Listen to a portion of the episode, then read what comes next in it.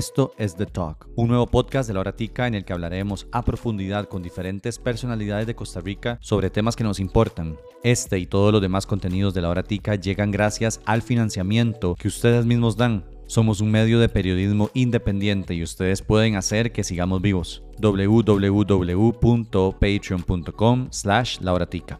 Hoy conversaremos con Angie Crushank Lambert, defensora de los habitantes. Ella es especialista en derechos humanos, consultora internacional e investigadora. Trabajó en la Asamblea Legislativa como asesora parlamentaria.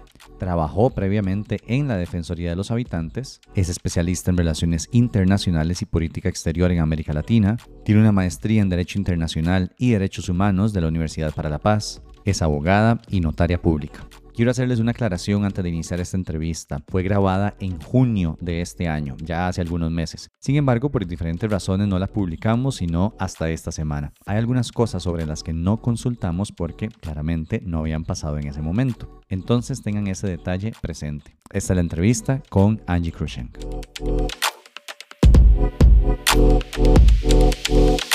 Hola, doña Angie, bienvenida a La Hora Tica y bienvenida a estos podcasts que estamos haciendo. Es un gusto eh, tenerla con nosotros acá. Muchísimas gracias, don David, un placer. Doña Angie, yo quisiera empezar esta entrevista eh, de una manera como suave, digamos, y quiero que me cuente eh, sobre usted. Yo quiero que la gente la, la conozca y conozca un poquito su historia, de dónde viene. Eh, de dónde nace también estudiar eh, lo que usted estudió, derechos humanos, eh, derecho y demás. Entonces, adelante, cuéntele a la gente un poquito sobre usted.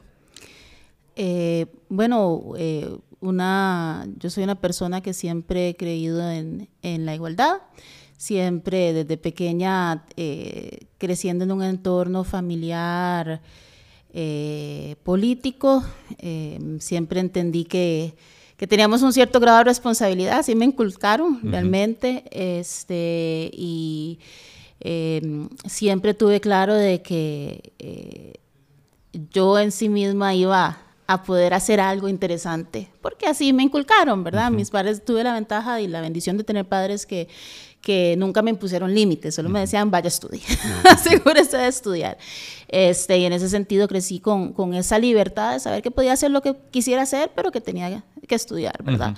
Eh, y en ese sentido crecí eh, en un entorno de activismo, un entorno de, de reivindicación de derechos eh, como miembro de una población minoritaria, un grupo étnico minoritario, siempre tratando o sabiendo que tendríamos que, que, que hacer valer nuestros derechos, ¿verdad? Desde niños, creciendo con una madre muy presente a nivel educativo, siempre recordándole al sistema de que, bueno, somos somos iguales, pero que también éramos, representábamos una minoría que, que venía con costumbres, ¿verdad? Y con una eh, cosmovisión diferenciada. Entonces, eso claramente impactó. Este, eh, también eh, como, como joven activista, este, participé, bueno, he participado ya casi por 20 años en el activismo como defensora de derechos humanos.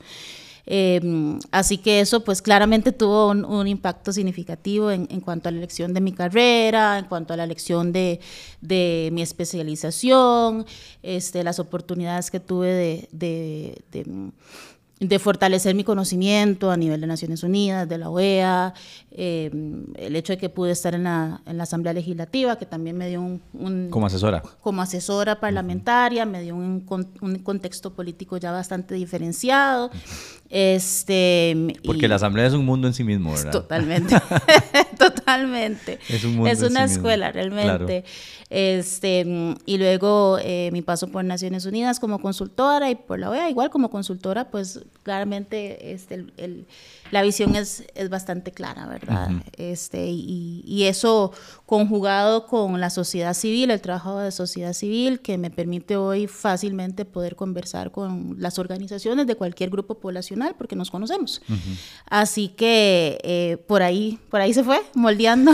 Para, para los que no saben, eh, ese background del que doña Angie habla, a ver, el, el apellido Krushank... Eh, en este país eh, a nivel político es importante eh, y a mí me gustaría dar un poco de contexto en ese sentido.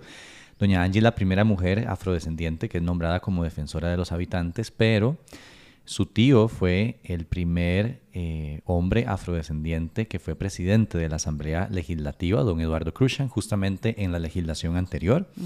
Y su papá, si no me equivoco, fue el primer vicepresidente afrodescendiente de la Asamblea Legislativa cuando fue diputado. Así es. Entonces lleva un peso político, digamos, importante. Correcto.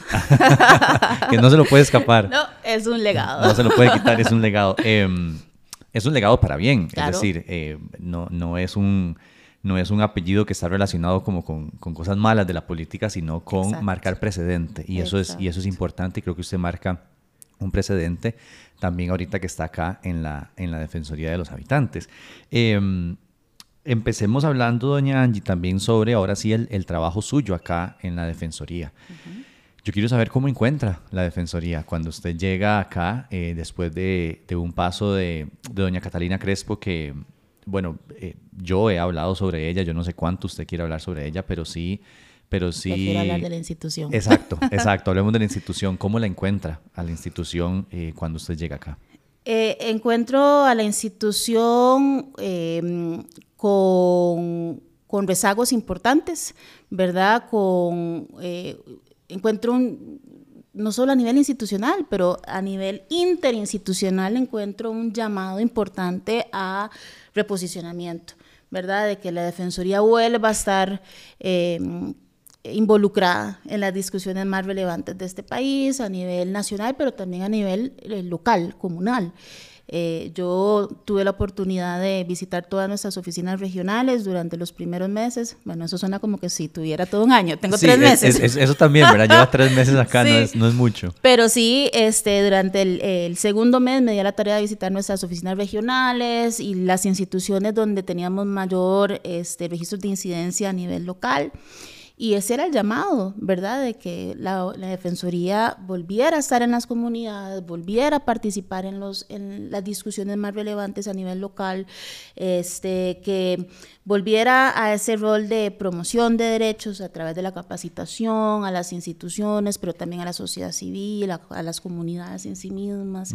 Eh, y a nivel acá este, de la oficina central, eh, sí, digamos, un llamado al diálogo. Eh, a mayor apertura a, poder conversar conmigo eh, y con mi equipo de trabajo, eh, porque yo sí vine con un equipo de trabajo completo, entonces, este, bueno, para nivel de despacho, por supuesto. Claro pero también entendiendo que tenemos em, un funcionariado muy especializado que, que, pues corre solo, ¿verdad? Funciona solo. Entonces, que lo que realmente se necesita es, una visión muy clara y un liderazgo claro. Así que este, en eso estamos. ¿Y cómo encontró a la gente? Es decir, el ánimo de la gente, ¿verdad? Porque eh, ahorita quiero entrar también a, la especificación de los programas de la, de la Defensoría, pero ¿cómo encontró a la gente, al factor humano? Eh, porque para nadie es un secreto que la defensora anterior tuvo encontronazos y tuvo problemas con algunas personas eh, y con las, los y las funcionarias de la defensoría. ¿Cómo encontró a esas personas que trabajan acá en la, en la defensoría? Un poco dubitativos, Un poco dubitativos en términos de que algunos me conocían ya este, por el trabajo que, que hacíamos, ¿verdad? Este, mm, algunos ya me habían escuchado en las entrevistas, entonces sabían que, que ahí por dónde iba el asunto, este, pero otros muy dubitativos respecto a, bueno, cuál iba a ser este, la línea de trabajo y, y demás. Eh, hemos identificado una necesidad de hacer un trabajo, ¿verdad? de, de de apoyo, ¿verdad? En temas de clima eh, institucional, ¿verdad? El clima organizacional, que es, evidente, eh, y estamos en eso. hemos logrado el apoyo de, mm, otras instituciones para, colaborarnos en ese sentido. Eh, y va a ser un proceso, pero lo importante es que creo que, ya todos entendemos que los tiempos son diferentes y que tenemos que avanzar.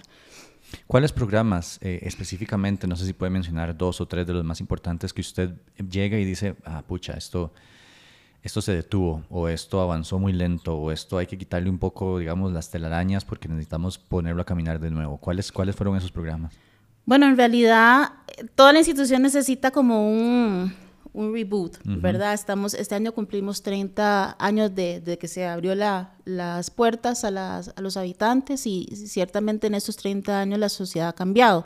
Entonces, solamente por eso eh, entendemos que necesitamos eh, modernizar un poco a la institución.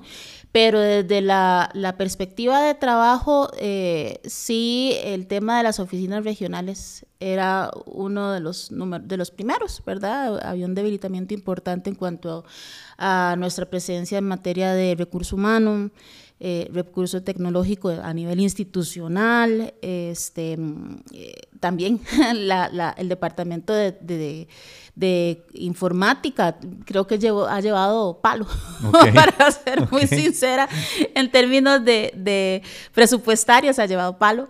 Este, y eh, las áreas, las direcciones también, o sea, en realidad me de una dirección de igualdad y no discriminación, que es la que, que ve los temas más enfocados con las poblaciones, este, muy debilitada y eso tiene un orden lógico porque mm, la presencia de, las, de la sociedad civil ha sido inexistente durante los últimos tiempos, ¿verdad? Entonces ha habido, estamos trabajando en devolverle ese, ese espacio este, a la sociedad civil, este, porque esta es la casa de la sociedad civil, es la casa de los habitantes de Costa Rica. Entonces, eso ha sido importante pero también este reposicionamiento técnico, ¿verdad?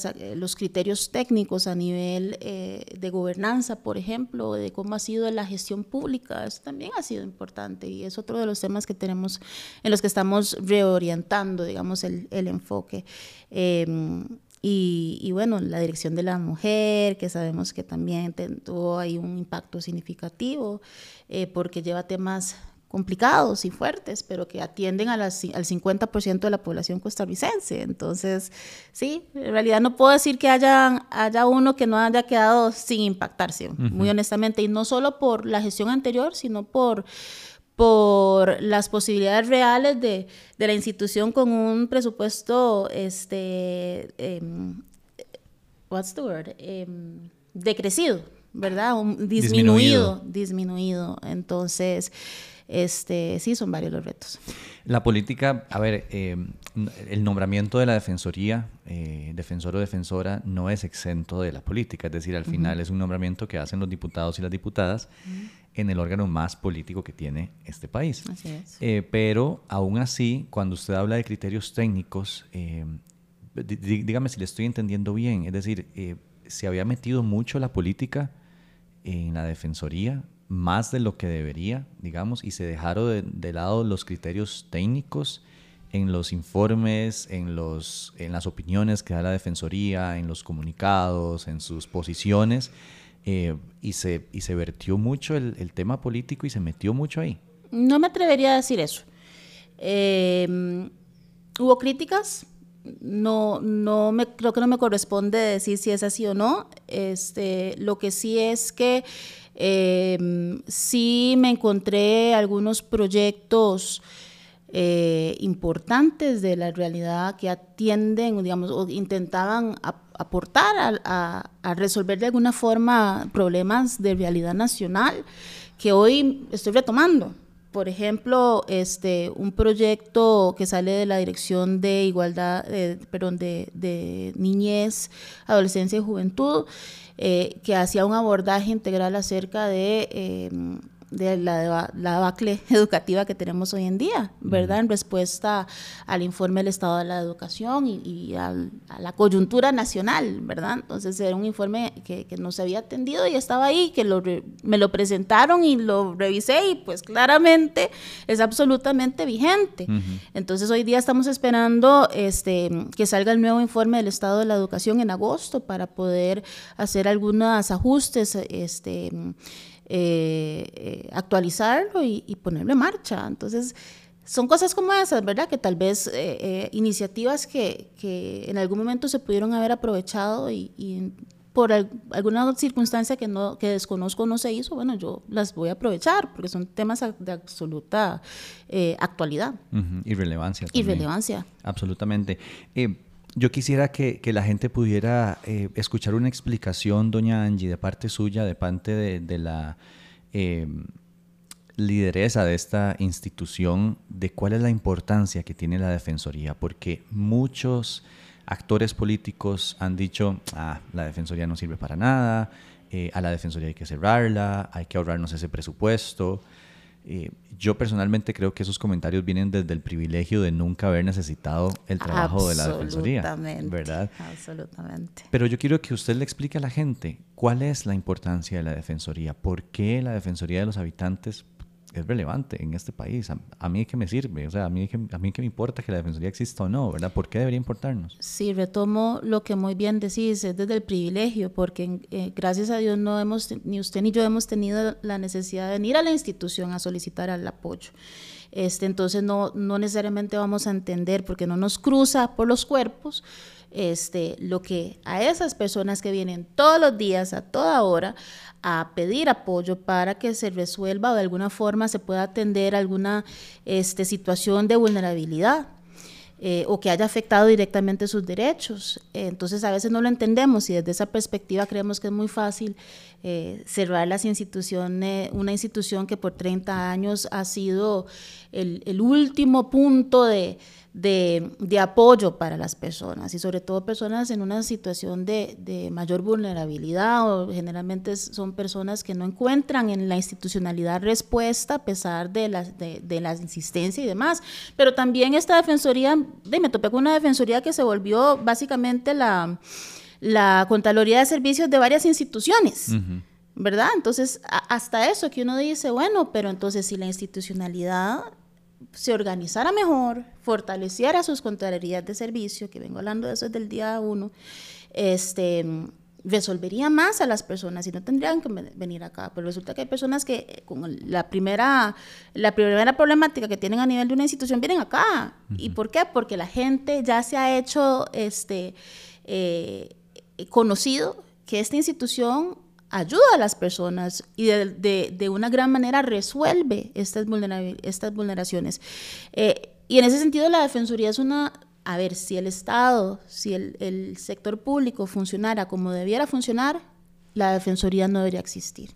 No tendría un motivo o una razón de ser. El problema es que encontramos que hay grandes debilidades en, en, en la gobernanza de este país. Y por eso es que existe una defensoría que es la que finalmente atiende de forma sumaria este, mm, eh, denuncias o, quejas cuando, por ejemplo, este, no, no, les, no les contestan ¿verdad? Cuando mandan un correo y no les contestan, presentan una causa y no les contestan en el debido tiempo. Nosotros, desde, particularmente desde las oficinas regionales, el equipo ya conoce al, funcionariado institucional, entonces tiene esa posibilidad de trabajo sumario para agarrar el teléfono y llamar y decir, mira qué está pasando, y de forma sumaria, o sea, rápida, resolver. Hay otros casos que son más complicados o que requieren una atención más, más profunda o donde ya vamos identificando que hay un tema estructural, porque son muchos casos que vienen sobre el mismo tema, entonces hacemos, hacemos investigaciones un poco más profundas, incluso estructurales sobre, sobre temas específicos. Ahorita estamos haciendo, bueno, acabamos de sacar un, un informe eh, de un estudio sobre empleo, ¿verdad? El impacto este, de algunas políticas sobre el empleo y ahorita estamos haciendo una sobre el impacto del tema fiscal, por ejemplo, en, todo el tema social. Entonces, eh, sí, eh, el tema del, del, los registros de incidencia son importantes y, eso lo vemos porque 30 mil personas bueno, no 30 mil personas, pero hubo 30 mil registros este, de, incidencias el año pasado. Eso quiere decir que es una, una institución que se necesita, ¿verdad? Em, y, y, así podemos sacar un número eh, significativo de informes y que tienen en su mayoría recomendaciones al Estado, no solo para atender la situación particular de la persona, sino que de una vez permite que el Estado eh, o el sector público eh, vaya haciendo cambios que, que, van a impactar a otros, a otros usuarios. Entonces no es solo el, el el poder resolverle a la persona en particular, sino que el trabajo de la Defensoría genera un cambio o debería generar, generar cambios institucionales para que no hayan más este, afectaciones a otras personas. Y, y, en ese sentido es que yo digo, bueno, hay que verlo no desde lo individual, sino desde lo colectivo. Individual para quienes vienen, Lo colectivo es la forma que puede impactar a, toda a, todos los habitantes. O sea, hoy día nosotros puede, puede, que ni siquiera sepamos que eh, parte de los de, de los eh, beneficios que tenemos a través de algunas instituciones han sido luchas y, eh, wins, em, batallas ganadas por otras personas a través del trabajo de esta institución y nosotros ni siquiera nos dimos cuenta. Entonces, eh, sí, es, es, complicado escuchar, ciérrenlo cuando sabemos que, 30 que tuvimos 30 mil registros de incidencia el año pasado. Cuando sabemos que este, la mayor cantidad de, denuncias se hacen eh, por el, eh, a nivel de, de Limas, de los beneficios de Limas, por la caja, por temas de listas de espera, de tiempos de espera, por temas de, servicios de los hospitales, sobre todo los hospitales regionales.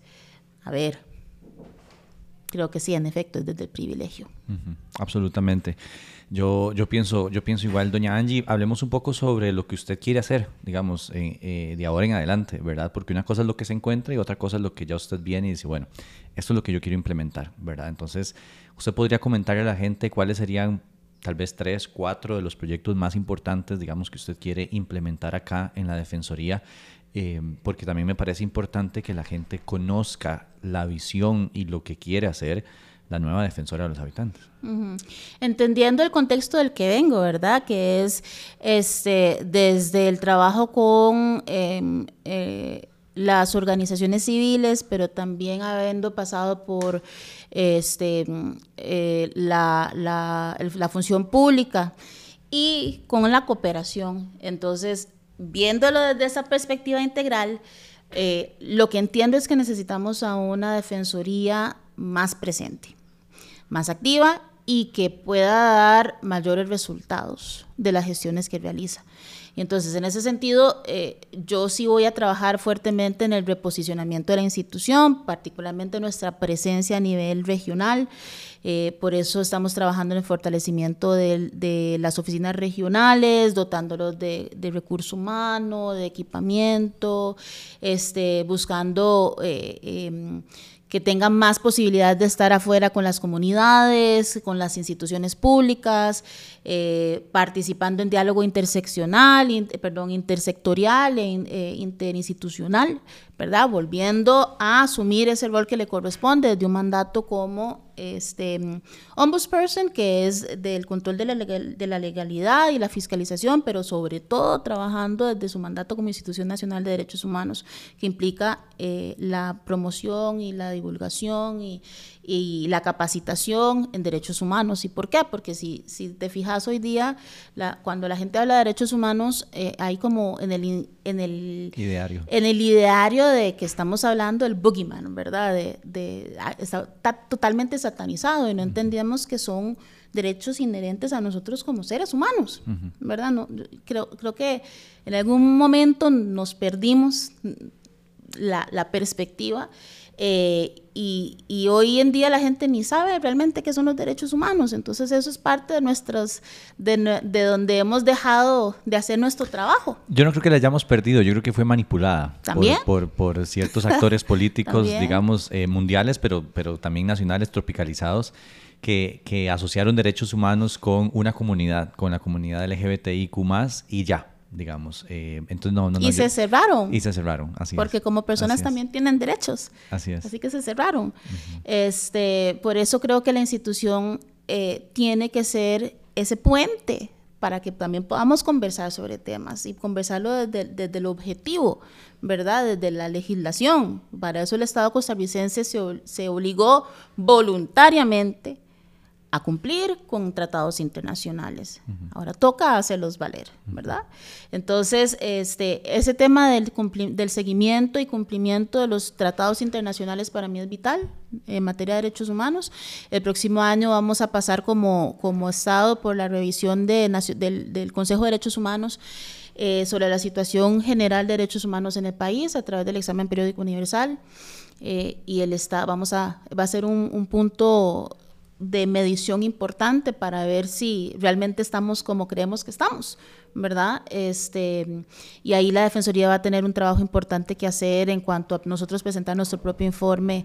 Eh, el Estado va a presentar su informe a través de la Cancillería y la sociedad civil debería también poder presentar eh, informes. Eh, propios, ¿verdad? De la perspectiva de cómo lo ven ellos, y creo que va a ser una medida importante. Eh, por otro lado, ya estamos trabajando en, el establecimiento de un Observatorio Nacional de Derechos Humanos, que creo que va a ser una herramienta muy importante para darle continuidad a todas estas cosas, para que eh, haya mayor información accesible eh, sobre, sobre las, la, la generalidad de, de la situación de derechos humanos en el país, para que nuestros informes anuales puedan ser más estratégicos, dando una mirada sobre la situación de derechos en el país sino tanto un tema de gestión, ¿verdad? aunque es importante, pero es, más rico este, dar, dar, esa perspectiva para que se pueda hacer control político, para que mismo, el mismo sector este, público vaya viendo por dónde tiene que entrarle, ¿no? Podemos explicarle a la gente qué es un observatorio. Eh, es decir, si uno analiza la palabra, digamos, es, pero, pero ¿qué, eh, ¿cuáles serían las funciones de ese observatorio? Eh, ¿Para qué sirve un observatorio?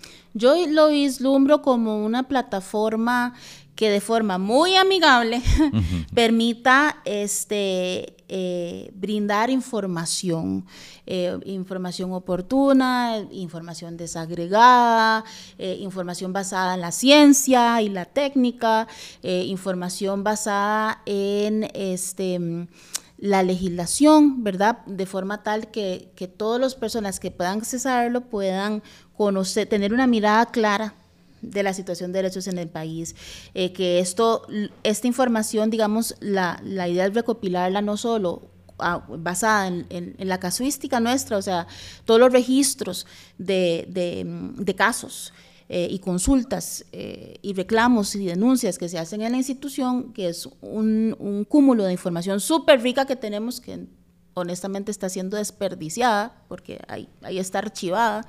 Este, la idea es retomar esa información, sumarle eh, informes, datos, eh, estadística de otras instituciones como el INEC, el INAMO, el Poder Judicial, el Consejo de la Persona Joven, Mideplan, que son datos de diferentes temas que están ahí regados, poderlos traer a una un solo lugar, una sola plataforma y a través de eso poder hacer análisis, estudios. Eh, por eso es importante, digamos, la vinculación que podamos hacer con las universidades, que claramente son aquellas que traen ese bagaje investigativo fuerte, técnico, eh, que nos puedan ayudar a masticar, me encanta esa palabra, masticar esa información y arrojar datos relevantes. ¿Para qué? Para, para poder establecer política pública, para que las comunidades puedan entender por qué las cosas están pasando como están pasando, ¿verdad? Para, para tratar de dilucidar este, eh, las situaciones desde las poblaciones también. Para mí es súper importante el tema de la desagregación de la información por condición étnica, etaria, este, de género, eh, por condición socioeconómica, territorialidad, o sea, de forma tal que podamos tener una mirada más integral. La institución está en este momento en un proceso de, de, reacomodo con una nueva tipología eh, que permita hacer eso, poder ver eh, la incidencia que tenemos desde desagregada de, todos estos factores. Entonces nos permite tener una mirada más integral de que no era solo que entró una denuncia por este, una, un problema de infraestructura en una escuela, ¿verdad? Y entonces eso va a niñez. No, no, ese tipo de denuncias tiene, pasa por niñez, en efecto, porque afecta el derecho a la educación, pero también habla, de gobernanza, de que tanto el Estado puede mantener este, las escuelas en una condición eh, decente. Decente, ni siquiera vamos a hablar de óptima. en por ejemplo, las escuelas que son patrimonio, que son declaradas, que es un número importantísimo en este país de escuelas que son declaradas patrimonio arquitectónico. Entonces, todas las, las dificultades que en eso eh, implica para poder poner, mantenerlas, ¿verdad? Y, y, eso, si son en, en, lugares, en zonas rurales, el impacto también que tiene por la ruralidad, eh, que si tienen acceso a Internet o no, y si eso impacta o no su derecho a, ¿verdad? Son tantas cosas.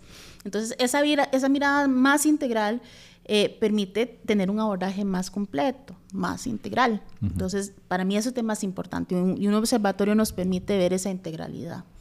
Las personas que solo están escuchando el podcast y no lo están viendo, no ven las caras que me hace eh, la señora defensora cuando habla sobre técnica, cuando habla sobre ciencia, cuando habla sobre datos, cuando menciona las universidades como un actor importante en toda esta recolección y en todo este trabajo. Eh, ustedes no lo están viendo, pero las caras que ella me hace es, ella tal vez no lo diga, pero yo sí lo voy a decir, es en, en, la, en, la, en la pasada administración de la Defensoría no se hizo así.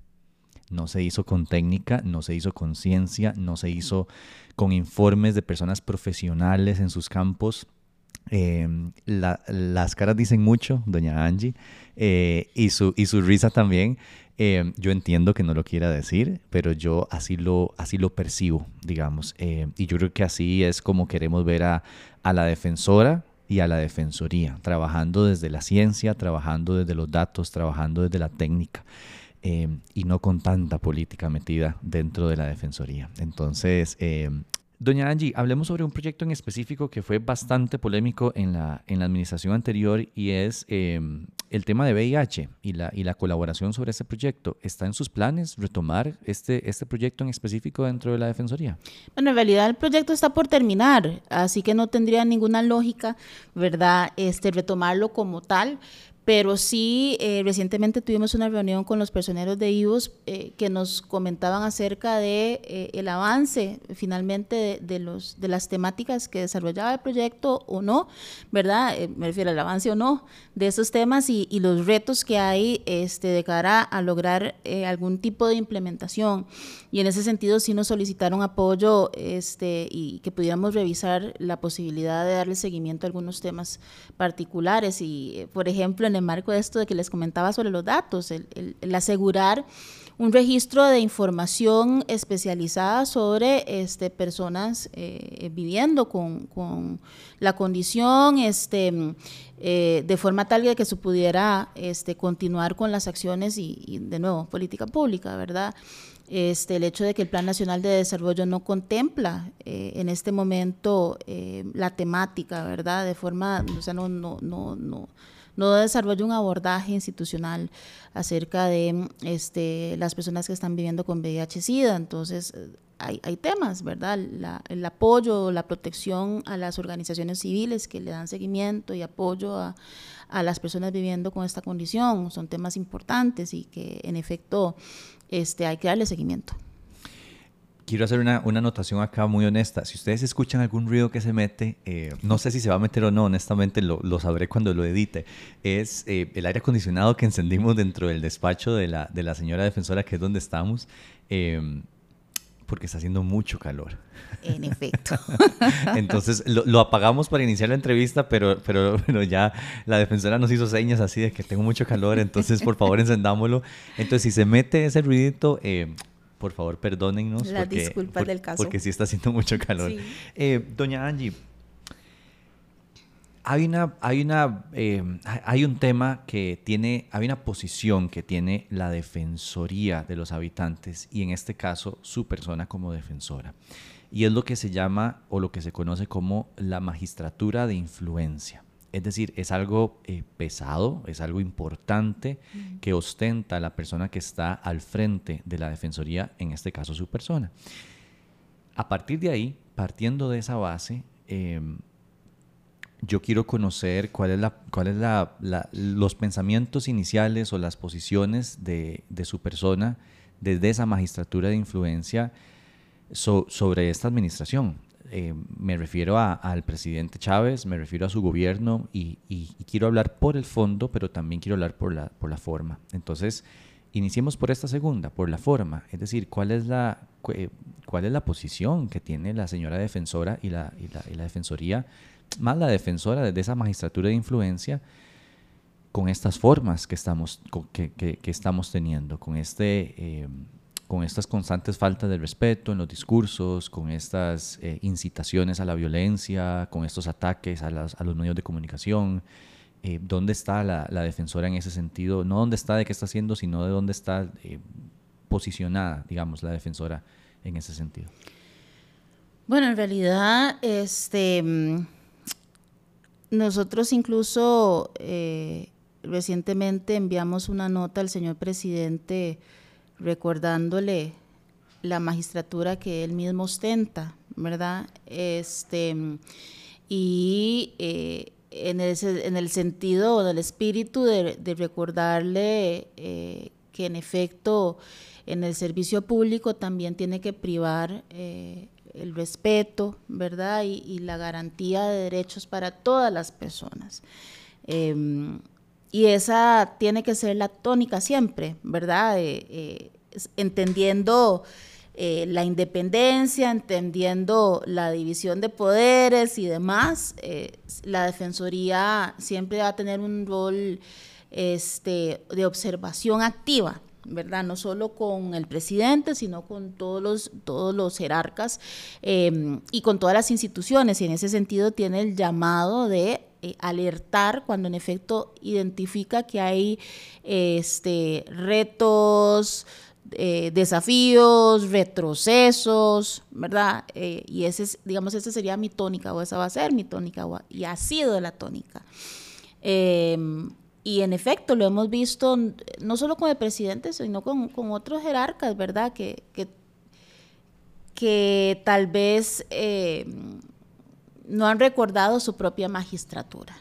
¿verdad? Entonces, el llamado de esta defensoría siempre va a ser un recordatorio, ¿verdad? De que todo el accionar del sector público tiene que basarse en la legalidad y en principios rectores muy básicos, ¿verdad? Como el respeto. Em, sin embargo, eh, también me parece que es importante eh, que la Defensoría, como bien decías, ¿verdad? Mantenernos dentro de la técnica, de la objetividad. Yo sé que a veces eh, hay personas que quieren que uno esté metido en todo, pero eso es imposible y además de que no corresponde, ¿verdad? Ya, ya me han llegado mensajes de que qué espera la defensora para tal cosa y qué espera la defensora para hacer tal cosa. No, pero es que recordamos que nosotros no podemos hacer administración activa también. A mí no me corresponde resolver eh, o, o hacer lo que la institucionalidad debería hacer me corresponde hacer el llamado de atención para que la institucionalidad lo haga, ¿verdad? Eh, ser ese watchdog casi. Por eso el mandato claro de este, control de legalidad, de fiscalización. Em, y en ese sentido, ahí es complicado, ¿verdad? Y, y, vuelvo un poquito a la pregunta anterior, ahí es donde tenemos que trabajar más para que la gente entienda qué es lo que la Defensoría es y hace, ¿verdad? ¿Cuáles, cuáles son los límites y el alcance de nuestro trabajo? Porque yo siento que a veces este, el diálogo incluso con la institucionalidad a veces se cercena tanto, ¿verdad? Que, que la gente viene acá para ver cómo nosotros resolvemos. Y sí, en efecto, podemos resolver hasta cierto punto, hasta cierto nivel. El resto ya no nos corresponde. Y ahí es donde corresponde también el rol del, de los tribunales de justicia. Este, y yo creo que, que es importante o que será importante en el marco de, de la coyuntura actual tener presente todas esas, esas herramientas que tiene la institución. No desde, desde no desde un punto de, amenaza, sino de, recordar que en efecto tenemos esos instrumentos. Y lo digo porque sí he notado en estos tres meses de, estar en la institución que es, ha sido en algunos casos muy difícil de lograr eh, obtener información de algunas instituciones difícil, ¿verdad? Que uno tiene que estar haciendo recordatorios, que la ley dice que tenés este plazo, que la debida diligencia, este, que la, la responsabilidad de los funcionarios, ¿verdad? Em, Voy a contarle un secreto, eso no es exclusivo de la Defensoría. Pues Digamos, nosotros como medios de comunicación también hemos enfrentado dificultades para el acceso a la información. Eh, yo hace poco presenté un, amparo porque Casa Presidencial no me respondió algo en, el tiempo que deberían responderme. Se esperan hasta los 10 días que, dice la ley que tienen. Una vez me contestaron a las 9 de la noche de ese décimo día, ¿verdad? Eh, nada más hay un paréntesis de que, de que eso está pasando no solo con, con la Defensoría. Claro, pero imagínate qué pase con la Defensoría, ¿verdad? Que es un órgano este, contralor también. Entonces, este, sí, eh, realmente eh, yo sí creo que es importante en el marco de esa magistratura de influencia em, utilizar todos los, los mecanismos habilitados por la ley Eh, y valga, valga decir que en parte del, trabajo que vamos a hacer este año es presentar un proyecto de ley para la modificación o, modificar este, o actualizar la ley. Em, la ley orgánica de la institución, porque, porque sí encontramos algunos, algunos retos importantes este, eh, que tenemos que, que resolver, pero em, sí, sí creo que la magistratura de influencia debe permitir, y digamos, yo es que soy una persona muy dada al diálogo, muy abierta, ¿verdad? Entonces yo, yo sí creo que de repente eso permite eh, o ha permitido que muchos, muchas este, instituciones se vuelvan a acercar a la, a, la, a la Defensoría. Yo honestamente no he parado ese ciclo de reuniones y de visitas y de, de, retomar trabajos, o sea, constantemente. La SUTEL vino ayer. Este, para conversar acerca de los retos que tienen como institución para seguir este, el trabajo de Fonat, eh, de, mm, eh, ay, se me está olvidando el, em, eh, bueno, no me acuerdo el nombre del, del, Telecomunicaciones. Sí, sí, sí. Fonatel. Fondo Nacional de Telecomunicaciones. De Fonatel, de Fonatel. Este, y, y, bueno, porque todos sabemos que hay una crítica muy amplia, ¿verdad?, respecto a, a, a los fondos de Fonatel, ¿qué está pasando? Y claro, ellos me explican las grandes barreras que tienen, ¿verdad? Y, y, incluso vienen a solicitar un poco el apoyo de la Defensoría en ese sentido. Entonces, eh, es, es, es, esa magistratura, realmente, em, que, que, espero que, que en efecto eh, podamos que pueda ser realmente el, el, ese, ese, em, ese aliciente que necesita la institucionalidad para ser más efectiva, ¿verdad? Este, y si no, igual están los instrumentos, las herramientas que nos da la ley. Doña Angie, y, mm, bueno, eso lo siento como, como un... Eh, no una amenaza, pero no, sí, no es una amenaza. Sí, como una advertencia de, que están, de, que están, dispuestos, exacto, como una, alerta, de que están dispuestos a, hacer lo que, lo que sea necesario y usando los mecanismos, eh, obviamente, legales correspondientes. Doña Angie, por el fondo, eh, ¿Dónde está, ¿Dónde está usted como defensora en, de nuevo? ¿Dónde está ubicada? Me refiero a la posición que tiene, no dónde está de, hey, ¿dónde está? No está haciendo nada. No, sino de dónde está posicionada usted con respecto a las acciones, es decir, eh, de fondo, es decir, el, debilitamiento de las universidades públicas, ahora con toda la, bueno, en el momento que estamos grabando este podcast estamos en toda la negociación del FES, mm. eh, ¿verdad? Entonces, eh, desde, yo, yo voy a ser claro, para mí hay un, hay un clarísimo, una clarísima intención de, debilitar la, la, educación superior pública, las universidades públicas, pero clarísimo.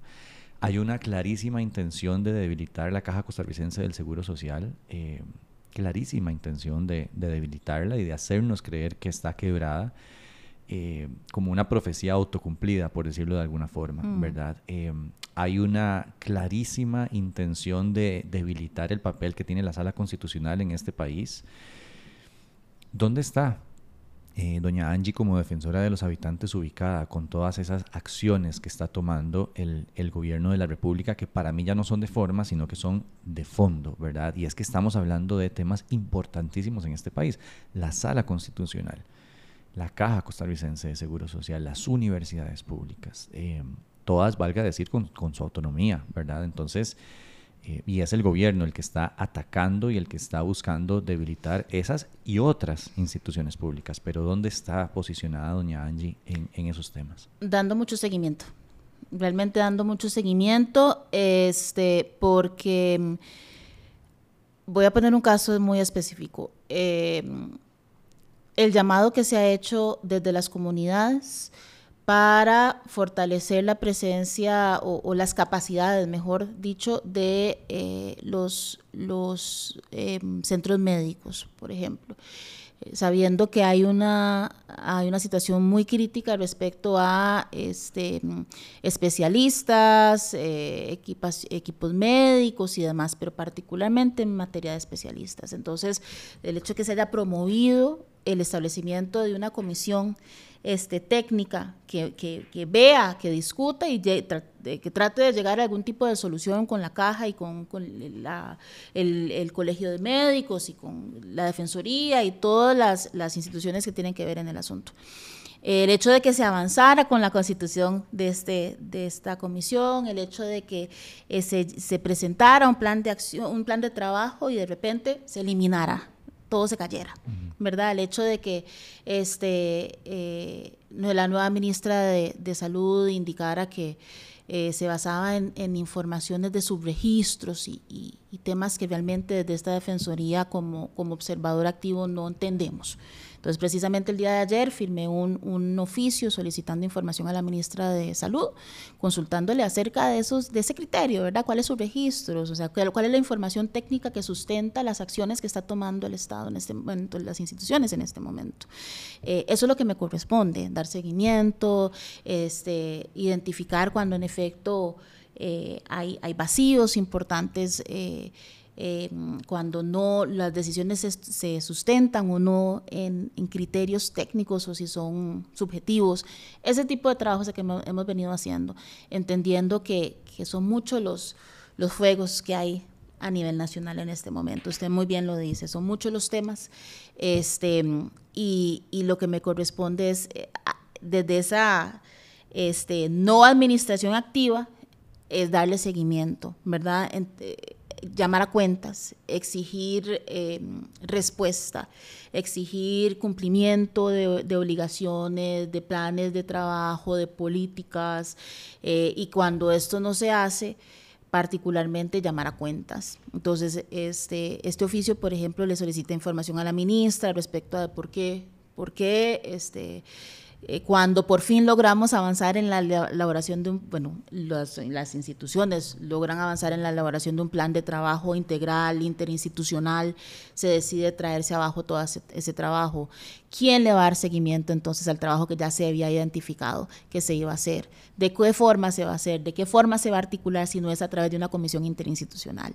Es el trabajo que venimos haciendo. Eh, yo creo que hay un, hay un bagaje suyo que, que, que se nota eh, en el sentido de, a ver, no, no, no, quiero decirlo de mala manera, pero, pero estoy buscando todavía, eh, es decir, no me siento satisfecho. Así, así, se lo puedo decir, muy sinceramente. No me siento satisfecho porque no, no, no estoy encontrando, eh, y aquí es donde creo que hay un bagaje, digamos, de, de, decir cosas sin decirlas o de no decir algunas cosas.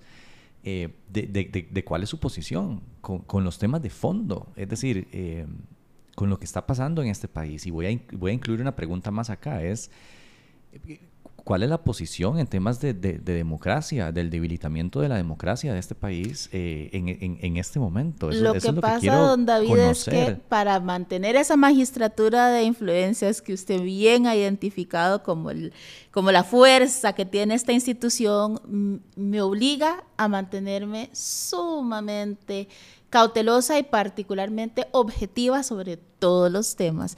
Entonces sí, yo sé que de repente quisieran a veces que yo saliera de una forma un poco más incendiaria sobre algunos temas, pero, pero sí, sí no es posible. de forma que, que podamos mantener las puertas eh, abiertas de la comunicación y del diálogo. Eh, hay que ser muy cauteloso. No es lo que estoy buscando, es decir, el, que usted sea incendiaria, no, honestamente no me interesa, de verdad, y, lo digo, y lo digo muy honestamente. Em, no me interesa sacar ningún clip de eso, no me interesa sacar esa frase de contexto, no es lo que ando buscando, honestamente, y, puede tener em, la seguridad de que, de que esta pregunta no viene desde ahí. Mm. Viene desde, desde, desde la no neutralidad. Es decir, yo puedo entender que, que, sea cautelosa, digamos, justamente por eso lo digo en su discurso, ¿verdad? Em, pero yo, yo personalmente no considero que la defensoría tenga que ser neutral. Es decir, eh, en eso estamos claros. No, lo tiene que ser. ¿verdad? No necesita ser. La neutralidad no es parte de nuestro mandato. Exacto. Exacto. Entonces, eh, viniendo desde ahí es, donde está la, defensora en, esos temas, porque para mí es clarísimo un intento de debilitamiento de, nuestro Estado social de derecho y de nuestra democracia que no es jugando y que, y que es algo serio, ¿verdad?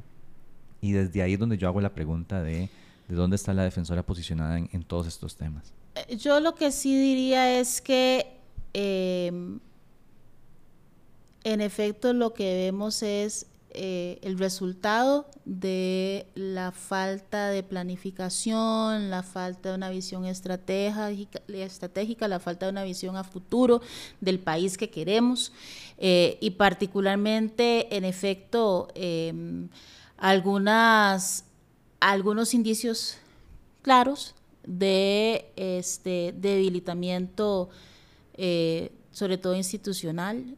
Voy a tomar a la misma Defensoría como ejemplo en este momento eh, estamos discutiendo tanto con el Ejecutivo como con el Legislativo sobre el presupuesto de la Defensoría, eh, entendiendo que eh, en los últimos siete años ha habido un debilitamiento del presupuesto que claramente se traduce en un debilitamiento de las acciones que realizamos, ¿verdad? Este, y que en efecto el debilitamiento de una institución nacional de derechos humanos habla de la del, riesgo para la democracia, ¿verdad? Y del, sistema como lo conocemos.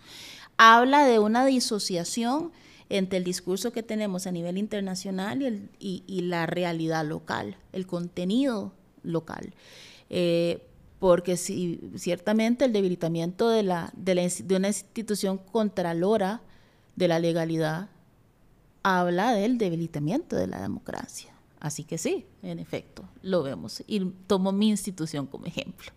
Este, y por eso es que estamos, eh, no, no es como algunas personas han querido decir que Angie anda en búsqueda de recursos. No, es que la defensora está eh, peleando por garantizarle a la Institución Nacional de Derechos Humanos los recursos para hacer el trabajo que todos quieren que hagamos desde los diputados a la hora de que me nombraron hasta las instituciones públicas, cada vez que hago una gira que exigen, bueno, no exigen, hacen un llamado vehemente para que regrese la Defensoría, ¿verdad? Hasta la sociedad civil, que exige, ellos sí, la presencia de la Defensoría en estos temas. Por ejemplo, en el tema de las rutas de los buses en las comunidades y el rol del CTP. Entonces sí, este, entiendo lo del debilitamiento, es, eh, es evidente, es notorio y afecta este, no solo esas instituciones que usted puede haber identificado, sino que la mía en lo particular. Y por eso estamos en, esta, en este quest de aquí a septiembre este, para garantizar un, un presupuesto adecuado para que podamos hacer el trabajo que tenemos que hacer. Em, voy cerrando ya, doña Angie, también. Eh, quiero eh, hacerle un par de preguntas más sobre justamente temas específicos. Eh, este es uno, el de los buses que usted, que usted menciona. Em, usted y yo tuvimos una conversación muy pequeña justo después de su nombramiento em, y yo quería consultar, como retomar algunos temas que tocamos en, esa llamada telefónica. El primero es cuál es la posición de la Defensoría con respecto a, a la, el proyecto que busca extender la vida útil de los, de los buses específicamente cuando uno lo piensa en que va a modificar la ley de eh, los derechos de las personas con discapacidad, la 7600, ¿verdad? Entonces, ¿cuál es su posición respecto a eso? ¿Cuál es su posición respecto a la aprobación del uso de, de, cannabis eh, para uso recreativo? Eh, yo lo voy a decir así, dígame si me equivoco. la defensora, perdón, Angie Krushank, digamos, tiene una posición, ¿verdad? y es una persona de nuevo, dígame si me equivoco, pero de un corte un poco más conservador en este tema del uso del, cannabis recreativo. Eso es Angie Krushan. y, yo, creo que, yo creo que usted ha hecho muy buena tarea y, lo reconozco de, eh, de, diferenciar y de apartar a Angie Krushan y a la defensora, ¿verdad? Y a la posición que debe tener la, defensora. Entonces, em, doña Angie es un poco conservadora en este sentido eh, pero quiero saber cuál es la posición que va a asumir desde la Defensoría. Buses, uso de, cannabis eh, recreativo eh, y aborto, que también creo que es un tema de derechos humanos, ¿verdad? no vamos a ver nada aprobado sobre aborto en esta, en esta legislación, eso es lo que yo creo, pero sí quisiera conocer cuál es la posición. Aborto libre. a mí no me gusta llamarlo libre, digamos, a mí me gusta llamarlo seguro y costeado por el Estado. Mm. Así es como a mí personalmente me gusta llamarlo. Pero sí, entendemos lo mismo. Digamos, entendemos el aborto eh, bajo cualquier causal en donde la persona gestante decida someterse a un, eh, realizarse un aborto. ¿Cuál es la posición en esos tres temas? Sí, respecto al tema de los autobuses, este, en efecto, la, la vulneración, la posible vulneración a los derechos de las personas, particularmente a las personas con discapacidad, es un tema relevante este, y que vamos a, digamos que es importante posicionar y que sea parte de la discusión. Eh, pero más allá de eso, yo creo que es un tema de eh, la seguridad ciudadana, ¿verdad? Eh, yo sé que existe un, un, plazo, digamos, ya está preestablecido de vida útil de, de los, de los buses y, y también que este, eh, la legislación ya se estableció tomando en cuenta estos, estos plazos y cuál era, digamos, las garantías que se le quería dar a la ciudadanía este, respecto a la calidad, ¿verdad? De, de y, eh, eh, de los buses, ¿verdad? Y, honestamente viendo casos como los buses que, que, están incendiando y demás, me parece que, que el tema tiene que verse de una forma más integral. No es, yo entiendo que, que, hay un sector que en efecto se vio golpeado y que está teniendo retos importantes este, y que necesita de alguna forma un, apoyo en ese sentido, pero, pero sí creo que esa decisión eh, de los diputados tiene que mediar necesariamente por el, el, el que también prive el, resguardo y la garantía de la seguridad eh, personal de, de los usuarios. Y en ese sentido, eh, me parece eh, que, que, los estudios son claros, ¿verdad? Eh, pero bueno, ese es un, eso es un tema que, que, hay que analizar a profundidad, porque también entiendo que hay sectores de la, del, sociales y de, sectores en generales que necesitan un respiro. También eso lo entiendo. respecto al tema del cannabis, honestamente no he, no he, es un tema que no he visto este, desde que entré en la institución no he visto ningún tipo de informe técnico ni nada, así que honestamente me reservo el, tema porque no, no ha sido un tema sobre la mesa. Así que más allá de mis perspectivas personales, no tengo una, una visión institucional al respecto. Y este, respecto al tema del aborto libre, eh, lo que puedo decir es que en este eh, país lo que se ha logrado avanzar es en materia de garantizarle este, la protección a, las mujeres gestantes este, de, poder tomar la decisión eh, en, el, tanto eh, hay una afectación, una posible afectación a su salud. Eh, desde un punto de vista integral, ¿verdad? No solo física, sino también mental, ¿verdad? Emocional, psicológica. Entonces, este, desde esta defensoría tomando nota que lo que nos corresponde hacer es garantizar el cumplimiento de la legislación este, y de los convenios internacionales, lo que corresponde es garantizar que todas las mujeres tengan acceso a esa a esa a esa mm, posibilidad. a esa posibilidad este en la medida que así lo desean. Y por eso de hecho la defensoría eh, me parece que no fue recientemente eh, eh, en el último año me parece que fue eh, en efecto hizo gestiones ante un hospital eh, nacional para garantizarle a una persona el derecho, que, una persona, una mujer que así lo estaba solicitando, que se diera el debido proceso para este, determinar si optaba o no a la, al procedimiento técnico y finalmente optó y, se le realizó, ¿verdad? Y,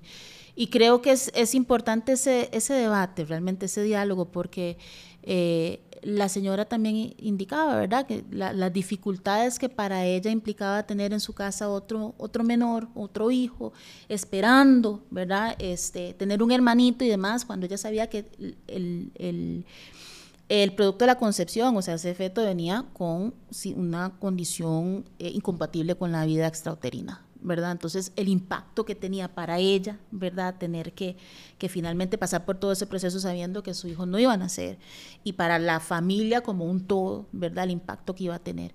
Este, así que yo realmente creo que eh, lo que me corresponde es garantizar que si hay mujeres que, que así eh, consideran que, que, deben de, de, tener la opción, que entonces que se realice el debido proceso, eh, de forma que se determine si, si debe o no este, aplicarse. Eh, más allá de eso, este, existen tratados internacionales de, donde el Estado se ha comprometido, ¿verdad?, a garantizarle a las mujeres particularmente este, el resguardo de sus derechos, de su integridad personal y física y emocional. Y en ese sentido me parece que tenemos que avanzar. De hecho, en este momento hay un proyecto de ley sobre, para la incorporación de un capítulo de derechos sexuales y reproductivos en la Asamblea Legislativa, donde recientemente presentamos un criterio eh, creo que ya lo firmé, un criterio este, respecto al proyecto. la jefatura de despachos y lo Estoy segura que ya lo firmé, eh, porque fue muy recientemente, eh, donde se trata de, de, establecer ya en la legislación más claramente, ¿verdad? Todos estos temas realmente, este, y que quede más cimentado de forma que se garantice a las mujeres su derecho a la salud integral, este, que incluye la salud sexual y reproductiva. Así que eh, sí, yo creo que es un proceso realmente. En este país es un proceso. Como todo en este país, es un proceso y generalmente largo. Eh, doña Angie, voy a terminar con un juego eh, y quisiera como su completa y absoluta honestidad en este juego. Es nada del otro mundo, es algo muy sencillo. Yo le voy a decir una palabra y oh, usted me dice a mí lo primero que se le venga a la cabeza con esa palabra. Okay prométame que no lo va a pensar mucho. O sea, necesito que sea realmente lo... Yo todo lo pienso mucho, pero bueno. Necesito que sea lo primero que se le viene a la cabeza. Bueno, está bien. ¿Le parece? Me parece. Y vamos a hacerlo rápido, ¿está bien? Listo. Limón. Salud. Democracia. Esperanza. Afrodescendencia. Todo. Derechos humanos. Vida. Rodrigo Chávez. Presidente. Catalina Crespo defensora. Ah. en realidad pensé en rectora, pero no tiene nada que ver la rectoría. Asamblea Legislativa. Eh, principios. La playa. El sol. Defensora. Rectoría. Bien. Muchas gracias, doña Angie. Muchas gracias por el espacio, muchas gracias por el tiempo y muchas gracias por la apertura y la honestidad. A usted, don David, estamos a la orden pura vida y, que tenga muy buen día, doña Angie. Igualmente. gracias.